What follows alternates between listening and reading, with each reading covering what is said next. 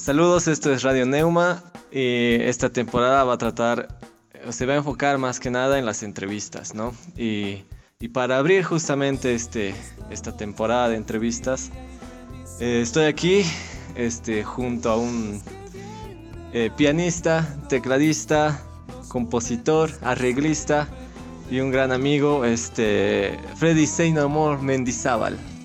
Hola Marcos, un gusto estar en el programa y nos debíamos, creo, ¿no? Este encuentro. Así que, a ver, vamos a compartir todas las cosas que hemos estado haciendo y, proponer a ver qué se viene. Muchas gracias, nos bien por aceptar eh, la invitación. Y en realidad, mira, el, programa dura media hora más o menos, ¿no? Y en, esa media hora tratamos de, de meter tres temas. La mecánica más o menos es que dos de esos tres temas van a ser tuyos, que, o sea, vos puedes poner lo que, lo que quieras este, compartir, digamos, puede ser canciones tuyas o, o, de quien quieras, ¿no? Y explicarnos tal vez un poco por qué mm, es como una especie de dedicatoria, digamos, ¿no? ¿Por qué nos dedicarías a esos temas? A los que estamos escuchando, ¿no? Y, y uno de esos tres temas es, es algo que he escogido, digamos, para, para poder charlar sobre esa canción, eh, que sí eh, va a ser de, de tu autoría y un poco así comentar qué, qué onda, si te voy a hacer algunas preguntitas sobre eso. Así que no sé cómo quisieras que empecemos. Eh, tal vez primero, sorpresivamente, para que esté enterado, sería que elijas la el tema, digamos, que tú has elegido. Por ahí sí nos vamos, podemos chocar, ¿no? Pero el tema que tú has elegido y así sorpresivamente a ver espontáneamente qué, qué fluye, ¿no? Ya, mira, el tema a ver, Freddy tiene dos discos en su haber, o sea, personales, ¿no? Porque después infinidad de los que has grabado y has colaborado, ¿no? O sea, muy, muy difícil mencionarlos, pero eh, del primero se me hace como una obligación, ubicas, este era como que había las opciones y demás, pero de ese mundo interno de por aquel 2006, este, hay una canción que para mí siempre ha sobresalido, ¿no? Y tiene un especial impacto y quisiera que charlemos mucho. Se trata de Paranoia, ¿no? Así que no sé si quieres que escuchemos Paranoia y hablamos o hablamos y presentamos el Paranoia. Y tal vez podemos hablar primero y de, ahí, de acuerdo a la explicación que tenga, los amigos que están escuchando van a poder relacionar, digamos, ¿no? Más o menos a qué objetivo se ha llegado y todo eso, ¿no? Entonces la pregunta inmediata es ¿cómo nace el tema? Pues claro, paranoia eh, de, entrada, eh, digamos yo en el momento de composición con este tema, siempre he tratado de buscar una, una característica de escuchar, de escuchar cuando haces una introducción, por ejemplo, ¿no? Porque claro, en el sentido de acompañamiento musical existe una cosa, ¿no? De los arpegios y demás, pero que pueda ser característico. Tal vez el tema que me haya un poco motivado ayudado para esa recreación ha sido eh, la influencia de Charlie, ¿no? En general, en algunas cosas, pero no como copiando, sino como eh, referentes del tema de los dinosaurios, que si tú escuchas el primer, eh, los primeros arpegios del tema, obviamente ya se reconoce, ¿no? La primera nota, ¿no? Digamos una nota de do bajo y hacer el arpegio, ya tú dices eso, los dinosaurios yo traté de recrear justamente en ese sentido ese tema, ¿no? Decía, ¿cómo puedo lograr que ni bien toque la, introducción ya se pueda destacar o hacer el tema? Eso, ha sido el inicio, inicio, he ido dando vueltas en el hecho de, digamos, son dos acordes armónicos, ¿no? De, de Fa y de Mi bemol, pero ¿cómo podría, como te digo, lograr hacer ese efecto de que ni bien escuches la introducción, se reconozca y así he ido trabajando más o menos eh, elaborando una cierta melodía de la que vamos a escuchar y, logré, digamos, ese, ese objetivo ¿no? del, del, tema que se caracteriza por la introducción. Posteriormente, ya en estructura armónica, igual yo creo que cuando uno compone a veces se emociona y quieres hacer todo, ¿no? O sea, utilizar todos los recursos que tengas armónicos y todo eso, pero más bien decidí simplificar un poco, decir, tiene una trama armónica sencilla de dos acordes en su inicio, poco a poco va a entrar una trama final fuerte, digamos, de, de acordes, no como una reglas, sino es como una más bien una expresión de lo que yo tenga, ¿no? Desarmando un poco estructuras o desarmando un poco lo que es la formalidad y digamos de acuerdo a la emoción he creado ¿no? cierta trama de acordes y, e, irónicamente acaba con un acorde tranquilo do mayor en la canción después de haber hecho todo un juego ¿no? con una estructura de introducción parte A parte B solo y coro final que es un poco más eh, tradicional ¿no? esa es digamos la primera impresión o la primera percepción que he tenido respecto al tema Dime una cosa, este. Mm, o sea, era como que ya estabas. Em, ya había una idea, quiero decir. O sea, ya había una idea de que este tema tiene que estar así y va a tener esta letra, o es que la letra ha llegado después y toda. Porque para mí lo más llamativo del tema es que, como tú mencionas, tiene así una, una especie de dulzura, ¿no? Ese acorde mayor al final, todo.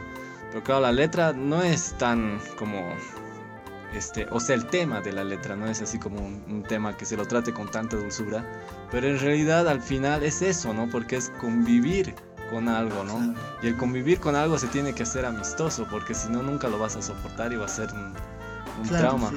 Claro, en ese sentido, eh, igual en general en la forma de composición que hago, eh, agarro primero una parte armónica, ¿no? O sea, con cierto, como te digo, ¿no? Digamos dos acordes, o se va construyendo poco a poco, pero en general agarro más una, una forma armónica que ni siquiera para ese momento tenía el título, nada, sino es un referente de algo que ha crecido, ya tenía, como decíamos en la introducción, una característica, pero después es como un mismo juego con uno mismo en la capacidad y, e inspiración que tengas, porque cómo le doy continuidad a esto.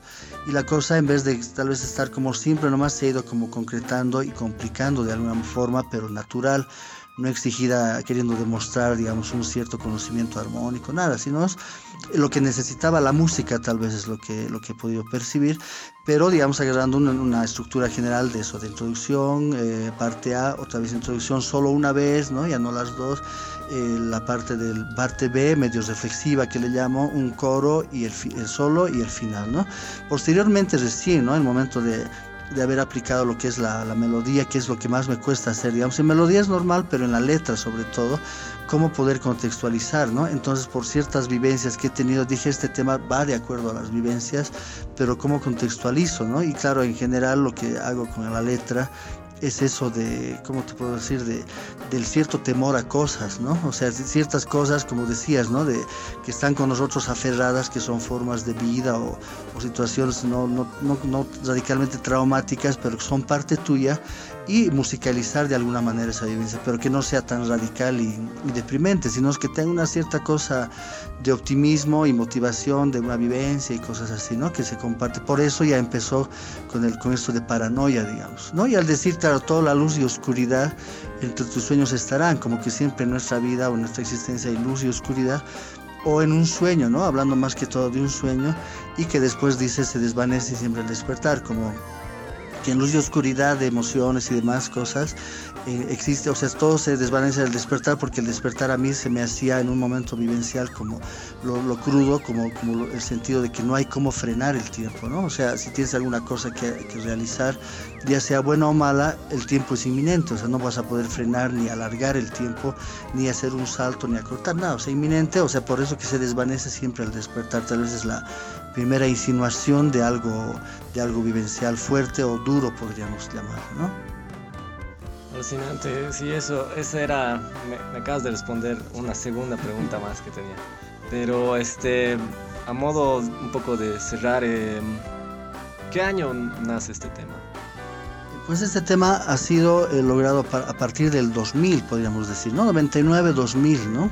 Claro, también tomando en cuenta una característica especial que yo, eh, o vivencia también, ¿no? Nuevamente, porque yo el 2000, fines del 2000 y del 2001, tuve, el, digamos, esto ya es un, que tengo una emoción aparte que va relacionada con el tema, el estar en Argentina y poder visitar a grandes músicos y maestros que, ¿no? Personalmente admiro, como son Charlie García, eh, Fito Páez, Lito Nevia, Luis Alberto Spinetta, y justo creo que este tema coincide, ¿no? Pese a que ya la vez eh, que yo fui por allá, el tema ya estaba hecho, ¿no? En un sentido, como un demo, tenía una grabación como demo, la cual, eh, como les digo, en plus emocional le pude compartir al maestro Spinetta, el cual, digamos, eh, de, entrada le llamó la atención por el estilo. Claro, tal vez inconscientemente yo hice un estilo similar a lo que él hace, no por el hecho de copiar, ¿no?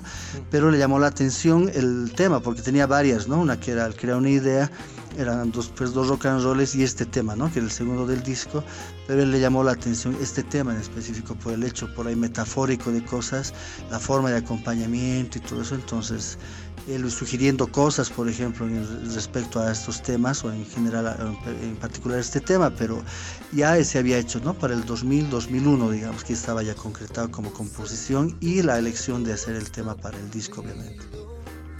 ¿y qué, qué te, cuál ha sido la, las palabras, qué ha sido la impresión del flaco? ¿Qué te dice cuando vos le muestras tus canciones? En general, digamos, de esos cuatro temas, eh, eh, él se tomó, ¿no? Porque de, entrada me dice, trajiste algo de Bolivia y música y como para mí la visita fue muy esporádica, le digo no, pero tengo una, un disco de mis composiciones, ¿no?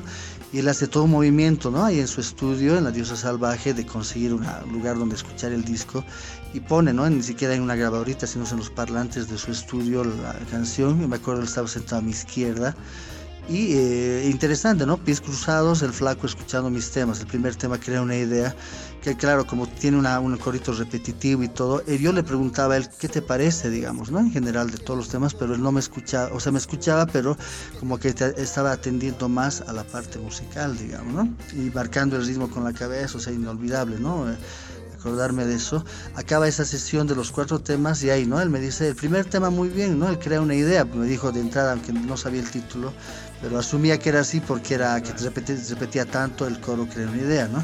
El segundo, como te digo, lo destacó porque era el paranoia y me dice, el segundo tema es muy interesante, me dice, ¿no? subjetivo y metafórico a la vez, entonces es de los que más o menos agarran mi gusto, me dijo, o sea. Y de los dos últimos que son rock and rolls, digamos, más eh, convencionales, me dice, esos dos temas yo creo que en vivo sonarían mejor, porque ahorita es como máquina, ¿no? Porque había grabado una consecuencia de batería. me dices, tenías que darle un toque más en vivo porque es rock and roll, entonces eh, no los destacó tanto como en los dos primeros, el crea una idea y en especial el paranoia, ¿no? De tal manera tal vez podría estar como, eh, digamos, eh, religiosamente, ¿no? En, eh, bendecido por el mismo maestro en ese tema y lo cual me ha marcado mucho, ¿no? Para que después lo grabe en el disco oficial. Bueno, este, buenísimo. Pasemos a escucharlo, yo creo.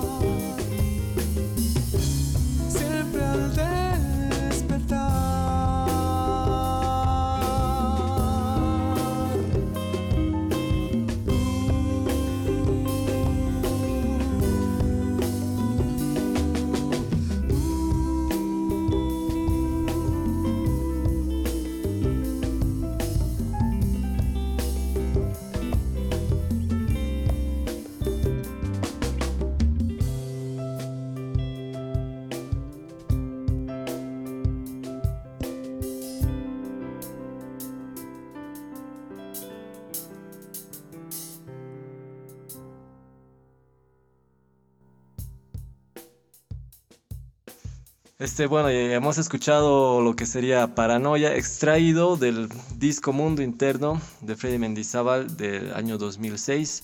Este, un disco, eh, como todos los discos, creo que aquí en Bolivia, autogestionado, ¿no? autoproducido. Eh, y que no sé si nos puedes comentar brevemente quiénes están participando, así como para tener un dato más ahí de tus palabras, ¿no? Porque obviamente puedo leerlo en el, en el disco, pero es más interesante escucharlo de ti. Claro, no, el, el hecho de haber grabado un disco de, de, inicio así importante porque es como una necesidad también, ¿no? Yo he tenido la oportunidad de tocar con mayoría de bandas en La Paz, proyectos, grabaciones, pero en algún momento sentí esa necesidad de plantear algo, ¿no? Y no por el hecho de hacerme ya el solista y decir solista y dejo todo a un lado, sino es por, el, como dijo, esa necesidad que de inicio iba a llamarse el disco o iba a ser el disco producido como banda, ¿no? Como Say No More Band, lo cual también parecía un poco prestado por el mismo nombre, ¿no? Tendría que haber sido algo auténtico, cambiar el nombre, pero a sugerencia importante, claro, no por ego, pero como eran las composiciones mías, el maestro Oscar García me propone eh, que lo grabe el disco a nivel solista, ¿no? Como ya el inicio de una etapa mía también como propuesta, y fue así, ¿no? Y claro, involucrando a los músicos que para esa vez tocaban conmigo en el grupo, con los cuales han sido eh, Diego Hash, que era el guitarrista, después el, el, baterista que ahora está en un nivel muy importante, Iván Guzmán, en el bajo un amigo que hasta ahora me acompaña, ¿no? tocando en otros proyectos, que es Andy Burnett, después eh, también en la parte vocal he estado con otro amigo, Leonardo Rivas, y Teresa Morales, ¿no? en invitación para otro tema, y también el lujo de haber compartido solo un tema, Libertad de Soñar, con el grupo Parafonista, que también ha marcado mucho ¿no? en mi esencia de un proyecto firme, un proyecto verdadero. ¿no? Y eh, después en, en, invitados también hemos tenido al, al, cuarteto Arcanus, que es un cuarteto de cuerdas, y con ellos hemos hecho este disco, que de inicio iba a ser como más íntimo acústico, pero también eh, se ha formado igual por esa necesidad musical en diferentes arreglos y cosas, ¿no? Y también recuerdo, claro, contigo Marcos, ¿no? De haber tocado un tema, el, el, el tema FMS Sesio, ¿no? Que digamos es igual, ¿no? El hecho de, de, compartir de música y claro, y tengo lista, ¿no? Que no la voy a, digamos, por el tiempo decir, que son personajes inspiradores, que más bien eso me ha llevado a, a cada tema que tenga un personaje, un amigo, una persona que haya marcado en ese transcurso de vida y de existencia, la cual es dedicada a esto, ¿no? Y un tema especial a Charlie también que hay, ¿no? Sí, este, también te, te hago ese pie, digamos, te pongo para que, o sea, 2016 ya se cumplirán 10 años, claro. ¿no? Entonces, a ver si nos regalas algo sobre texto de, de, la década del mundo interno. Claro, ¿no? Eso, eso, yo creo que es importante, también el tiempo pasa, ¿no? Yo pensé que el 2006 grabando el disco eh, decía el 2000, 2007 un descanso, 2008 vuelvo, ¿no? Como cada dos años intermitentemente, pero tal vez yo pienso que a la emoción y a la creatividad, ¿no? La inspiración no se puede forzar, pero tampoco dejarla a un lado, sino eso tiene que existir siempre, ¿no? Bueno, y ahora es, eh, la idea es esa, ¿no? No sé qué temas nos, nos comentarías, nos sugerirías, nos, nos dirías, esto tienen que escuchar. Pues eh, un tema igual, ¿no? Yo pienso, claro, habría varios, ¿no? Si en caso es esto, hablando de mi composición, ¿no? Hablando de los dos discos que tengo, pero yo creo que es importante destacar también el tema que está en el primer disco del que hace rato hablaba, que es Libertad de Soñar por un hecho de, de haber marcado eh, en diferentes personas, en diferentes músicos, una, una, atención a algo, ¿no? Que también, claro, en el disco en general presenta, es el optimismo, ¿no? Por ejemplo, Libertad de Soñar, tal vez el mismo título lo dice, pero en el coro eh, podemos destacar que dice, no, el camino que elijas tomar, eres libre si puedes soñar, ¿no? O sea, eso está en uno de nosotros. No te entregues al temor y sé más libre al fin, ¿no? Que también en mi caso ha sido vivencial, que como todos nosotros humanos, digamos, podemos tener ciertos temores o ciertas cosas, ya sea de un trabajo, de una, onda física, emocional y todo eso, pero tal vez yo mismo eh, puedo ser un bueno para dar un buen consejo, pero también probar de mi misma medicina, ¿no? Que puedo asegurar ahora que hasta ahora sigo teniendo ciertas inseguridades como todo humano y ciertos temores que me conllevan un poco a, reflexionar sobre lo mismo que pude, haber hecho, ¿no? Uno a veces de joven es más avesado a hacer cosas y no sé por qué circunstancias personalmente puede ocurrirme que siento ciertas inseguridades todavía, ¿no? No, no, sé si es madurez o es emoción, pero escucho, digamos, ese tema y eso marca, ¿no? Me marca, a mí mismo es una autorreflexión, pero también por el hecho, ¿por qué destacar este tema? Porque este tema ha llamado la atención a otros compositores, a otros arreglistas, como podría decir de inicio a Juan Andrés Palacios, ¿no? Que él tiene un trabajo importante con Rodolfo Laruti y la zona Refina Los Andes, que a petición, o podríamos decir a, a inquietud de otro músico que es Diego Ballón, él una vez él está, estuvo estudiando en Alemania, ¿no? Eh, parte de composición y arreglos, y me dice, te cuento que Diego Ballón destaca este tema, me dice, de tu disco, y como yo estoy empezando a hacer arreglos de, de canciones de compositores bolivianos, entonces la estamos tomando, ¿no? Como que me pide un cierto permiso, digamos, pero no haciendo una versión, digamos, igual a la de la canción, sino remozándola, eh, poniendo inserts de Wagner y haciendo cosas más contemporáneas, la cual fue interesante y también era un reto para él y, bien que lo tomen en cuenta, ¿no? Como canción. Otra persona o músico importante que destaca el tema es el pianista Danilo Rojas también, ¿no? Que en algún momento de, de esto de, concursos me dice en Villa del Mar eh, no participan normalmente eh, grupos nacionales, ¿por qué no puedes mandar este tema? Tiene algo especial que pueda destacar, digamos, lo que es fusión con algo boliviano, más una letra optimista, ¿no? Y todo eso. Entonces, han habido diferentes entornos de músicos que sí han tomado en cuenta este tema. Lo último que hice con el Sinfomor, ya también yo mismo involucrado en arreglos, hago una versión especial de este tema. Entonces, como destacando un cierto optimismo y tipo un semi-himno, podría decir, de algo que uno compone, y es interesante que la gente tome en cuenta eso y cante, ¿no? Eso es un lujo para un músico, que la gente cante tu tema, la valore y la sienta también, ¿no? Sí, este, creo que en realidad es difícil, ¿no? Como te decía al principio, es difícil seleccionar un tema, ¿no? Pero claro, de ese mundo interno, creo que la más destacada eh, llega a ser Libertad de Soñar, ¿no? Este, por todo lo que mencionas. Y también la misma estructura del tema, ¿no? El, aire que tiene y, la letra. Creo que es uno de esos temas que van muy bien, ¿no? Este. Eh, estructurado. Sí, engranados, ¿no? Sí, se, se, engrana muy bien y es un lindo tema. Tenía la opción de preguntarte o paranoia o, libertad de soñar. Claro que es difícil la elección tal vez, ¿no? Sí, no, incluso a mí, a mí me ha gustado siempre Despedida, por ejemplo, ¿no? Es un, tema, un tema igual y es, es genial que llegue al final del disco. Bueno, hay, hay muchos detalles, ¿no? Obviamente podríamos hablar por, por horas, este, pero escucharemos, ¿no? Escucharemos este, Libertad de Soñar, la versión del disco. Claro, la original. Ya, la original, ahí va.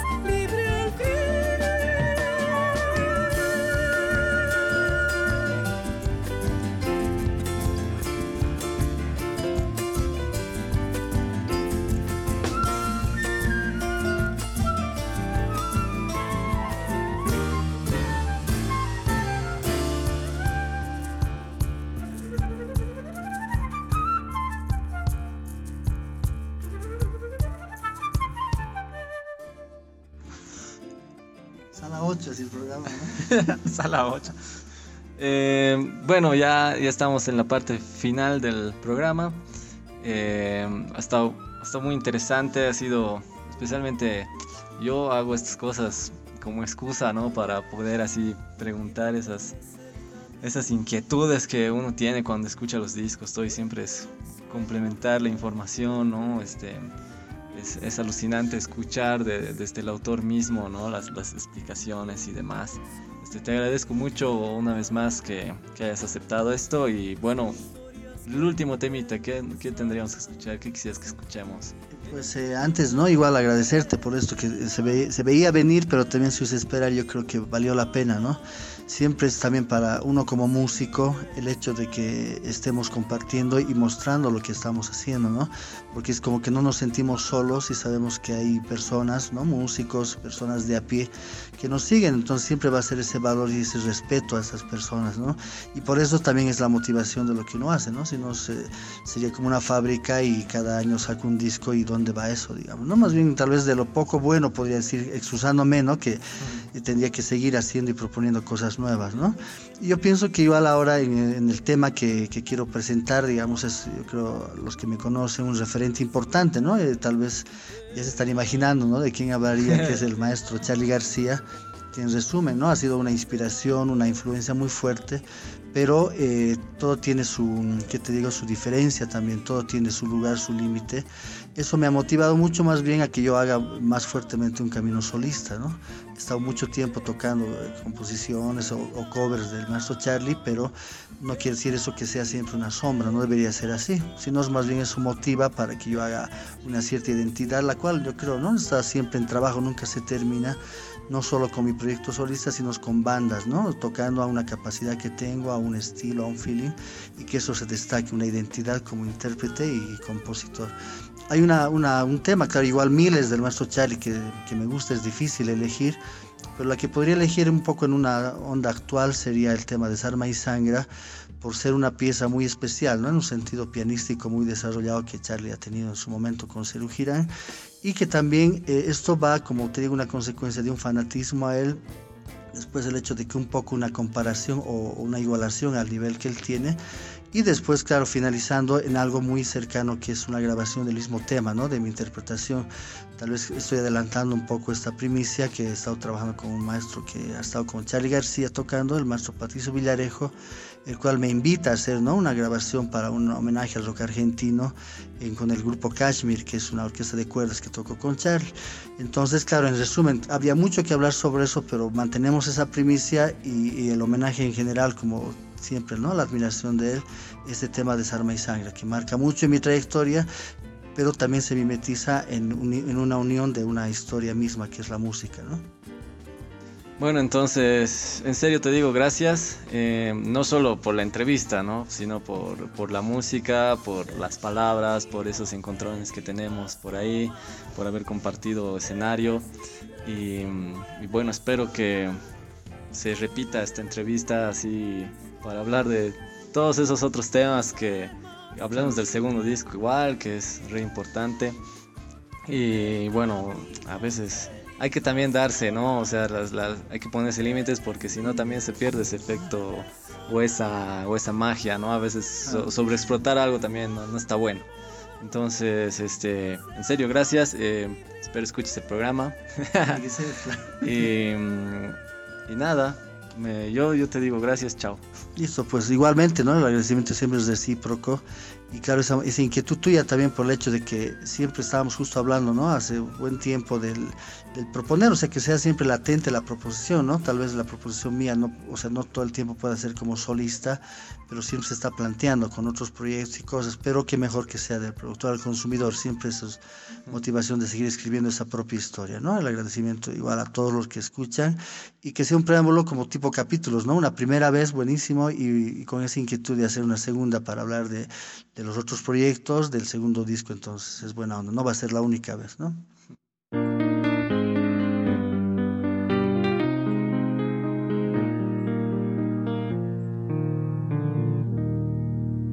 Tu tiempo es un vidrio, tu amor un faquir, mi cuerpo una aguja, tu mente un tapiz, si la sangre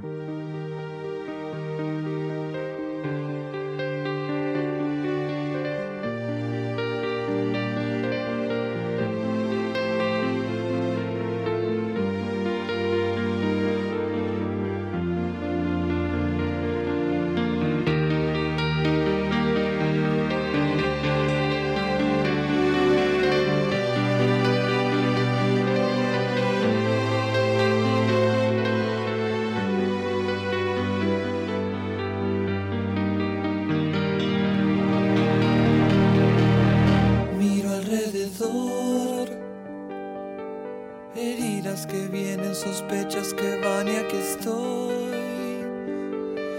Pensando en el alma que piensa y por pensar no es alma. Desarma y sal